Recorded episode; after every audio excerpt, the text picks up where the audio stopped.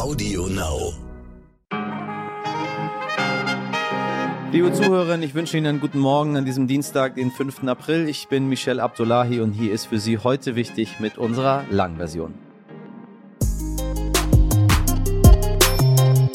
Heute, liebe Podcast-Community, beschäftigen wir uns mit den abscheulichen Taten in der Ukraine, nicht nur in Butscha. Und wir schauen uns an, was genau ein Kriegsverbrechen ist. Außerdem gratulieren wir später noch Viktor Orban zu seinem herausragenden Wahlergebnis. Und das machen wir zusammen mit der Autorin des Buches Märchenland für alle. Ein Buch, das für viel Empörung in Ungarn gesorgt hat, weil dort LGBTQ-Charaktere vorkommen oder weil dort Prinzessinnen ihre Männer verlassen. Oh oh, Viktor Orban findet das gar nicht gut. Ja, aber so ist es eben im Leben, Herr Orban. Da kommen wir nicht drum rum. Und dieses ganz besondere Märchenbuch hat neben Empörung auch eine ganz große Welle der Begeisterung ausgelöst.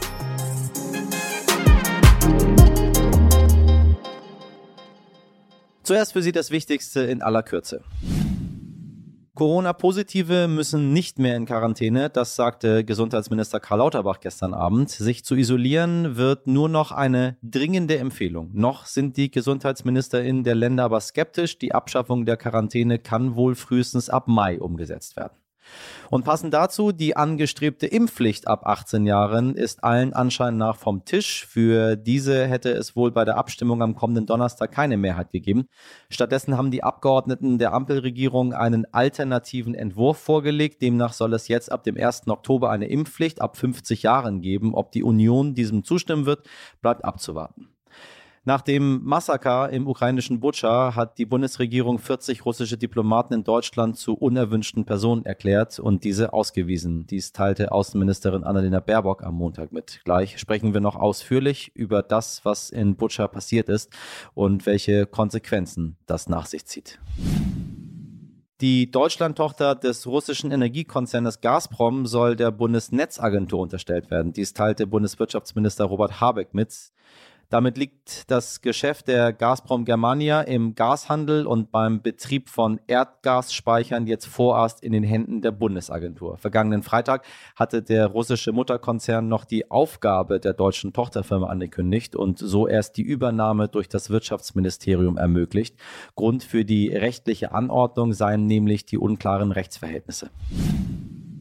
In Serbien wurde am Sonntag gewählt. Dort konnte sich laut Hochrechnung der Amtsinhaber Alexander Vucic und seine populistische serbische Fortschrittspartei SNS durchsetzen. Wahlbeobachter sprechen aber von gewaltsamen Zwischenfällen und Wahlbetrug.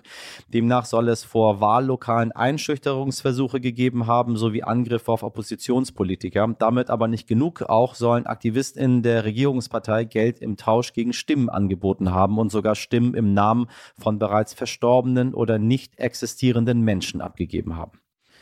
Die toten Seelen von Gogol lassen grüßen. Gestern veröffentlichte der Weltklimarat der UN seinen dritten und letzten Teil des sechsten Sachstandsberichtes. Sie erinnern sich vielleicht, der erste Teil wurde bereits im August 2021 veröffentlicht und befasste sich mit den naturwissenschaftlichen Grundlagen des Klimawandels.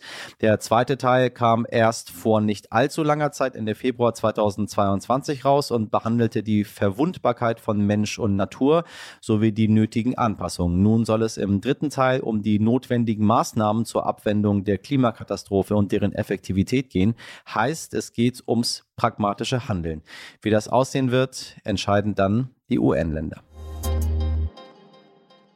Hier eine Triggerwarnung. Die nächste Meldung und die dazugehörigen Sprachnachrichten schildern Kriegsverbrechen. Wenn Sie Gewalt schwer ertragen, dann spulen Sie lieber sechs Minuten vor. Die Bilder haben international für großes Entsetzen gesorgt. Nach dem Rückzug russischer Truppen aus dem Kiewer Vorort Butscha wurden dort hunderte Leichen entdeckt. Laut ukrainischen Angaben seien es mehr als 300. Augenzeugen berichten davon, dass russische Soldaten Zivilisten gezielt getötet hätten. Mein Kollege Gordian Fritz war gestern in Butscha. Gordian, wie ist die Lage mittlerweile vor Ort? Wie geht die ukrainische Seite damit um und unter welchen Umständen kamst du nach Butscha? Ja, diese Fahrt war organisiert. Wir waren circa 50 Journalisten und wir wurden in drei Bussen nach Butscha bzw. einen Nachbarort gebracht. Das Verteidigungsministerium hat das alles organisiert. Und in diesem Nachbarort, da hat man uns in ein Waldstück hinter einem Grundstück gebracht und dort lagen dann in der Erde die Leichen der Bürgermeisterin, ihres Mannes und ihrer Familie, angeblich, so sagt man uns, von den Russen erschossen und man hat diese Leichen erst vor zwei Tagen dort gefunden. Wir konnten das natürlich nicht überprüfen. Wir sind danach dann nach Butscha gebracht worden, in eine Straße, da standen unzählige russische Panzer, beziehungsweise das, von denen noch übrig geblieben ist. Die waren völlig zerstört. Und dann ist ganz überraschenderweise Präsident Zelensky aufgetreten. Ich glaube, es war sein erster Besuch außerhalb von Kiew seit Kriegsbeginn. Das zeigt, wie wichtig der Ukraine diese Bilder sind und auch natürlich die Botschaft nach außen.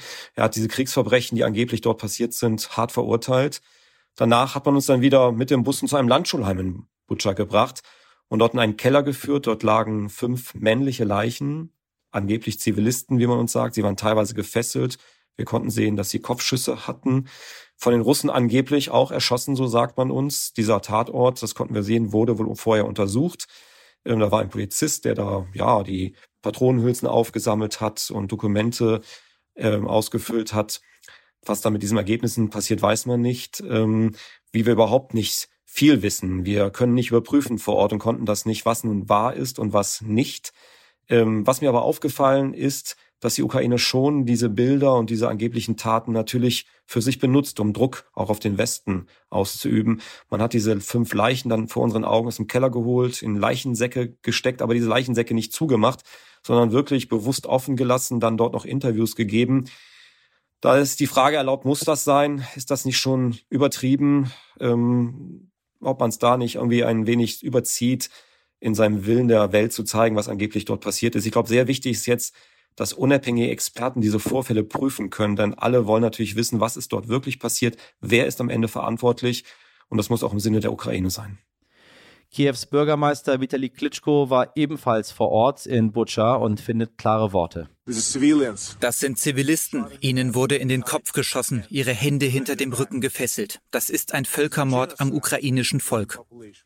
Interessant und gleichzeitig erschreckend ist, wie über Butcher in Russland berichtet wird. Mein Kollege Rainer Munz ist in Moskau und sagt, dass die Russen zu Butcher ermitteln wollen, nur geht es ihnen nicht um Kriegsverbrechen. Ja, das, was wir aus dem russischen Außenministerium hören, da heißt es, das Ganze sei ein Fake, was da über Butcher äh, verbreitet werde. Und das russische Verteidigungsministerium sagte, diese Bilder, die seien eine Provokation durch die Ukraine. Das, die russische Armee habe keine äh, Zivilisten in Bucha getötet. Und außerdem sei die russische Armee am 30. März bereits abgezogen. Unabhängige Beobachter können das nicht bestätigen. Aber bei der russischen Nachrichtenagentur Interfax, und die darf ja nur das berichten, was die russische Armee freigibt, hieß es, dass noch am 1. April russische Einheiten in Richtung Butscha unterwegs gewesen sind. Und ähm, es ist auch so, dass das russische Ermittlungskomitee jetzt tatsächlich Ermittlungen aufnimmt, aber nicht wegen dem, was in Butscha passiert ist, sondern darüber, dass im Ausland Fakes verbreitet werden über die angeblichen Morde an Zivilisten in Butscha. Hier in Deutschland will das Bundeskabinett nun noch härtere Sanktionen gegen Russland beschließen. Neben den Ausweisungen, über die wir anfangs berichtet haben, will Bundesfinanzminister Christian Lindner schnellstmöglich raus aus der Abhängigkeit vom russischen Gas und Öl. Die äh, internationale Gemeinschaft und zumal wir als Europäerinnen und Europäer müssen ein nächstes Sanktionspaket vorbereiten. Insbesondere äh, ist es äh, unsere Absicht, schnellstmöglich unabhängig zu werden von Energieimporten aus Russland. Dabei muss differenziert werden zwischen Gas, Kohle und Öl, die jeweils unterschiedlich betrachtet werden müssen, weil die Substituierung unterschiedlich lang dauert. Aber klar muss sein, schnellstmöglich müssen alle wirtschaftlichen Beziehungen zu Russland beendet äh, werden. Sie haben es gehört, Linda möchte sogar alle wirtschaftlichen Beziehungen zu Russland kappen. Nur die Substituierung, also das Ersetzen von russischem Öl und Gas, das wird nicht ganz so einfach, denn Deutschland importiert aktuell etwa 50 Prozent der Energieträger aus Russland. Und gerade die Industrie hier ist darauf angewiesen. Damit werden wir uns dann in den nächsten Tagen noch beschäftigen. Aber kommen wir noch einmal zu Butcher zurück. Mein Sternkollege Jan-Christoph Wichmann hat sich mit dem Fall ausführlich beschäftigt und mit der Organisation Human Rights Watch gesprochen. Jan, was sagt Human Rights Watch zu den Taten in Butcher?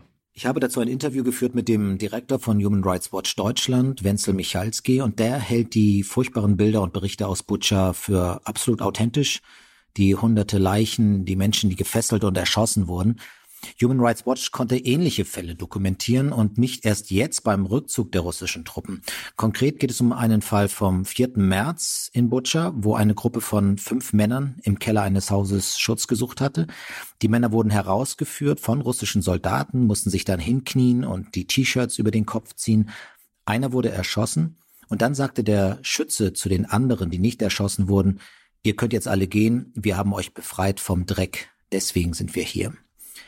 Äh, und schlimmer noch, es gab dann auch noch einen weiteren Fall äh, aus Stary Bikiv in der Region um Tschernihiv.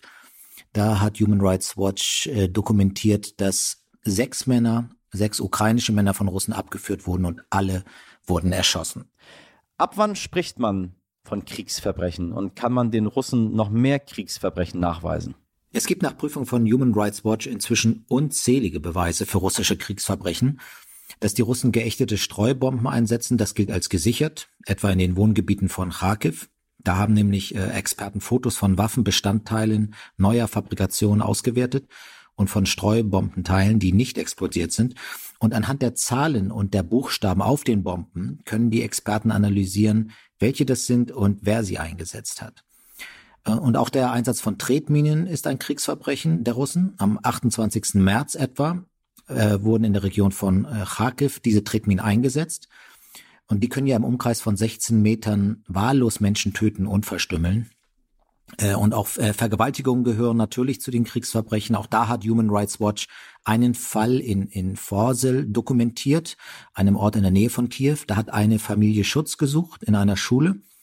Die Frau wurde mehrmals vergewaltigt in, im oberen Stockwerk von einem 20-jährigen russischen Soldaten und er hat sie dabei auch noch mit einem Messer am, am Hals verletzt.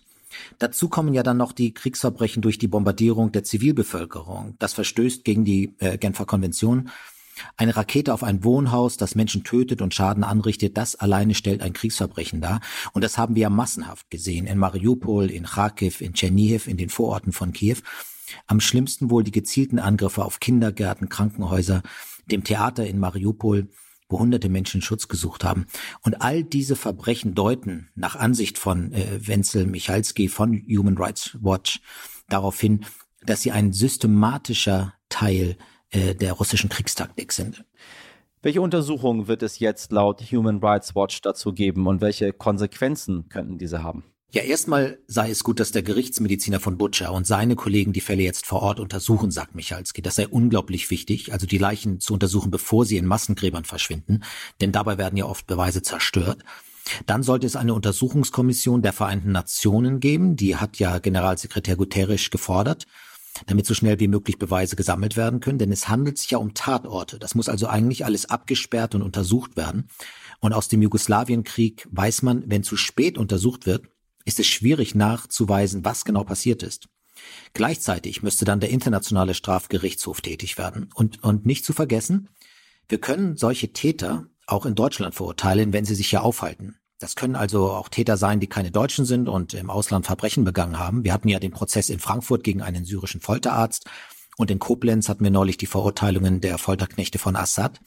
Und Michalski hat sogar die Hoffnung, dass irgendwann einzelne Kommandierende der russischen Armee vor dem Internationalen Strafgerichtshof angeklagt werden. Oder sogar Putin selbst. Das sei vielleicht jetzt nicht das naheliegende und wahrscheinliche, aber seit den Nürnberger Prozessen kam es immer wieder zu Verurteilungen von Tätern. Äh, und auch jetzt, ja 75 Jahre später, darauf weist äh, Human Rights Watch auch hin, werden Nazi-Schergen die auf dem Wachturm eines Konzentrationslagers standen, zur Rechenschaft gezogen, obwohl sie fast 100 Jahre alt sind. Vielen Dank, Jan-Christoph Wichmann. Gestern hatten wir bereits über die Parlamentswahl in Ungarn berichtet. Jetzt steht fest, Ministerpräsident Viktor Orban bleibt weiterhin im Amt. Seine Fidesz-Partei kam auf 53 Prozent der Stimmen, wie das ungarische Wahlbüro am Morgen nach Auszählung von 99 Prozent der Stimmen mitteilte. Somit kann Orban das vierte Mal in Folge mit einer Zweidrittelmehrheit regieren. Zwar wurde dieser Ausgang bereits erwartet, dass das Ergebnis dann doch so deutlich für den 58-Jährigen ausfiel, überraschte selbst seine eigene Partei. Was der Fidesz-Partei und Viktor Orban ein Dorn im Auge ist, das sind die LGBTQ-Personen und alles, was nicht in ihr Weltbild passt. So wie das Buch Märchenland für alle. Eine Politikerin hat das Buch sogar öffentlich geschreddert. Und warum? Weil Cinderella einen alkoholkranken Vater hat, weil Helden adoptiert sind, weil Prinzessinnen ihre Männer verlassen. Ja, was so klingt wie ein Märchenbuch in realistisch, ist auch genau das. Darin werden klassische Märchen neu erzählt mit Heldinnen, die aus sozialen Minderheiten stammen, mit LGBTQ-Charakteren und Figuren, die keinen Bock auf Gender-Klischees haben. Das Buch hat in Ungarn eine riesige Welle der Empörung und gleichzeitig viel Beifall ausgelöst. Es ist auch bei uns in Deutschland erschienen. Mein Kollege Frederik Löbnitz hat mit der ungarischen Herausgeberin des Buches, Dorothea Redday, über Märchenland für alle gesprochen. Hallo Dorothea. Hallo. Vor kurzem ist ja das Buch Märchenland für alle in Deutschland erschienen. Kannst du noch mal kurz erklären, worum es in dem Buch geht? So this is a fairy tale book. Uh, with 17 fairy tales, uh, each of them written by a different author. Es ist ein Märchenbuch mit 17 Geschichten, alle von unterschiedlichen AutorInnen geschrieben. Die meisten Geschichten sind neu interpretierte Klassiker, also neue Versionen von Aschenputtel oder Schneewittchen zum Beispiel. Aber sie unterscheiden sich dadurch, dass die Hauptfiguren oft aus Minderheiten oder diskriminierten Gruppen stammen. They contain characters uh, who belong to various minority or socially discriminated groups. And, and the topics of the tales are, are focused on, on, uh, Und die Themen der Märchen konzentrieren sich auf soziale Probleme bzw. Probleme, die oft sehr präsent im Leben von Kindern sind, bei denen Eltern und LehrerInnen aber nicht genau wissen, wie sie darüber sprechen sollen. Genau dafür haben wir dieses Buch gemacht. That's why we published this um, this book to to help parents and teachers to to deal with uh, these topics. Wie waren denn die Reaktionen in Ungarn, als das Buch veröffentlicht wurde? There was a big scandal that actually made the book very popular, more popular than we expected. Uh, there was a far-right politician who made a media performance da gab es einen riesigen Skandal, der das Buch sehr viel bekannter gemacht hat, als wir uns das jemals hätten vorstellen können. Eine Rechtsaußenpolitikerin hat die Medien eingeladen und das Buch dann öffentlich zerrissen und in einen Schredder gesteckt.